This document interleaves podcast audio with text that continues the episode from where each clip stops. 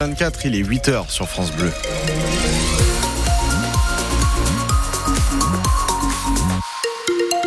Un mot de météo, il fait froid et la vague de froid devrait se poursuivre euh, dans la Marne et les Ardennes au moins jusqu'à demain. Bulletin complet après les infos.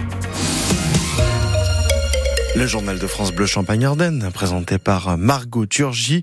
Retour aux affaires pour Catherine Vautrin. 17 ans après son dernier poste ministériel en 2007 sous Jacques Chirac, la présidente du Grand Reims a retrouvé hier le chemin des affaires nationales, cette fois comme ministre du Travail, de la Santé et des Solidarités. Sa première journée de numéro 3 du gouvernement est à retrouver sur francebleu.fr. Autre portefeuille élargi, celui d'Amélie Oudéa Castera, qui récupère l'éducation nationale en plus de la jeunesse, des sports et des Jeux Olympiques. Bonjour Vincent Mahut.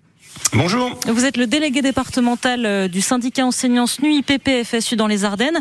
Alors avant de parler de votre nouvelle ministre, un mot sur euh, une nouvelle agression d'un enseignant, un professeur violemment frappé hier au lycée euh, Joliot-Curie de Reims. Est-ce que ça s'arrêtera un jour? Bah oui, bien sûr, on espère que ça s'arrêtera un jour. Alors, euh, les premiers mots, nous apprenons euh, cette nouvelle, bien sûr, c'est du soutien à ce collègue et puis à, ses proches. Et donc, euh, ça montre que ce métier est difficile, ce dont devrait tenir compte justement notre nouvelle ministre. Alors justement, votre nouvelle ministre de l'Éducation nationale, Amélie Oudéa-Castera, est aussi chargée, je le rappelle, de la jeunesse, des sports, des Jeux olympiques. Est-ce que tout ça, c'est compatible?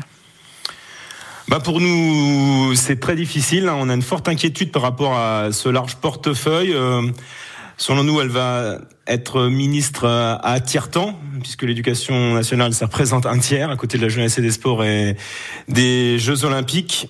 On pense que cette décision est en fait un choix politique, puisque Gabriel Attal a répété lui-même que c'était euh, lui qui portait la priorité à l'éducation. Donc euh, et ça, ça ne vous rassure pas justement que Gabriel Attal, euh, voilà, dise d'emblée, je vais porter ce sujet à bras le corps aussi.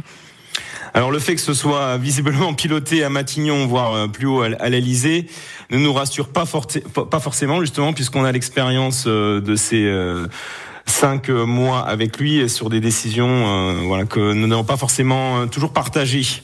Alors, qu'est-ce que vous attendez de, de cette nouvelle ministre, même si euh, voilà, vous estimez qu'elle va euh, être ministre euh, à tiers-temps? Eh ben justement, on, espère qu'elle prenne en compte toutes les toutes les difficultés. Vous, avez, vous venez d'en évoquer une en ouverture de ce journal. Et sur euh, la, les conditions de travail, nous avons déposé donc en la fin d'année dernière 102 alertes sociales dans tous les départements par rapport aux effectifs qui ça risque pas s'améliorer avec 90 suppressions de postes dans l'académie de Reims euh, à la rentrée par rapport au salaire et par rapport par exemple euh, à l'inclusion scolaire pour les élèves en situation de handicap qui se fait sans véritable moyens. Donc c'est ce que vous attendez le plus, c'est des moyens humains? Ce qu'on attend le plus, bien sûr, ce sont euh, des moyens humains et aussi euh, et aussi plus de dialogue, de l'écoute, parce que euh, récemment au Conseil ministériel, une proposition a été faite sur l'enseignement professionnel, par exemple, elle a été rejetée euh, par 50 euh, membres de ce Conseil avec 18 abstentions. Et malgré tout, la mesure va passer. Donc euh, la méthode de travail ne, ne, nous convient pas. Il faut un peu plus de démocratie dans ces différentes instances au niveau national puis au niveau local. Vincent Mahut, une dernière petite question. Amélie Oudéa-Castera a parlé hier de sa frustration de voir un paquet d'heures non remplacées dans l'école publique. Vous en pensez quoi?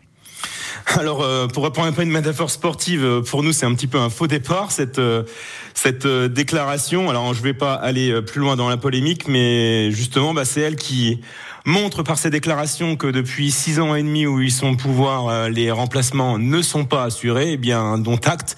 Maintenant qu'elle est aux manettes, il y a des il y a des mesures à prendre en créant des postes pour que ces remplacements soient assurés, puisque les enseignants ne sont d'ailleurs pas plus absents que la moyenne. Ils sont comme euh, l'indique la, Cour des comptes, un petit peu moins absent euh, avec 2,9% que la moyenne des, des professions à 4,9%. Donc, bah, ce sont des postes de remplaçants qu'il faut créer au lieu de mm. faire le choix de scolariser ses enfants ailleurs. Merci, beaucoup, Vincent Mahut, délégué départemental du syndicat enseignants SNUIPP FSU dans les Ardennes. Bonne journée à vous. Bonne journée à vous. Au revoir.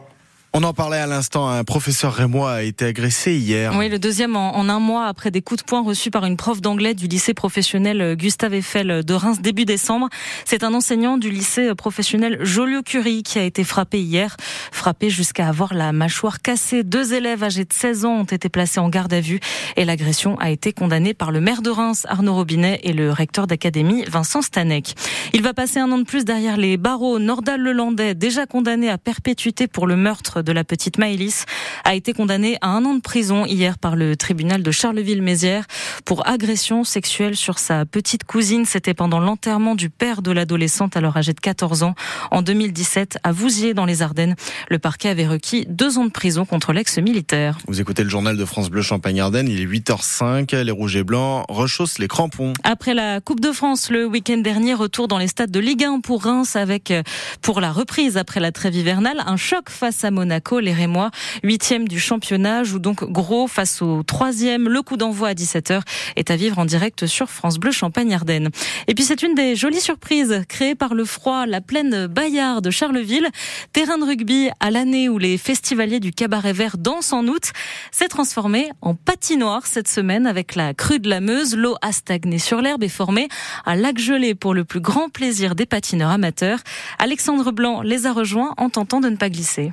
En luge, à vélo ou à pied, comme Albin, tout au long de la journée, des promeneurs s'aventurent sur la glace. Ça tient bien, donc c'est cool. C'est pas tous les jours qu'on voit ça, donc j'en profite un peu. Le soleil avec la glace, les deux réunis, c'est c'est cool. Le fils de Myriam va même jusqu'à sauter entre deux glissades. Il est content, il, profite de, de, ce froid pour, pour s'amuser. Il n'y a pas que votre fils non, apparemment, le chien a l'air de, se plaire aussi. Hein. Le chien black glisse sur la glace et son jeune maître peine à le suivre sans tomber. D'autres ont sorti les patins à glace. Ah, ça craque un peu en fait avec le soleil, ça tape, donc euh, ça commence un peu à fragiliser, mais ça va encore. Pour Luna, la prise de risque reste modérée. Non, bah, c'est pas très profond. Euh, à la limite, on, va mettre nos patins dans l'eau et c'est tout. J'ai des, des chaussettes de rechange au cas où, mais pas les chaussures, c'est le problème. Patineuse artistique, Luna a plus l'habitude de pratiquer sous abri à la patinoire. C'est vraiment incroyable de patiner dehors comme ça. En plus, euh, ici, euh, enfin, dans les Ardennes, c'est pas très courant non plus. Donc euh, c'est vraiment cool. Il y a trois ans déjà, une vague de froid avait offert aux amateurs de glisse une patinoire au même endroit. Le reportage d'Alexandre Blanc pour France Bleu Champagne.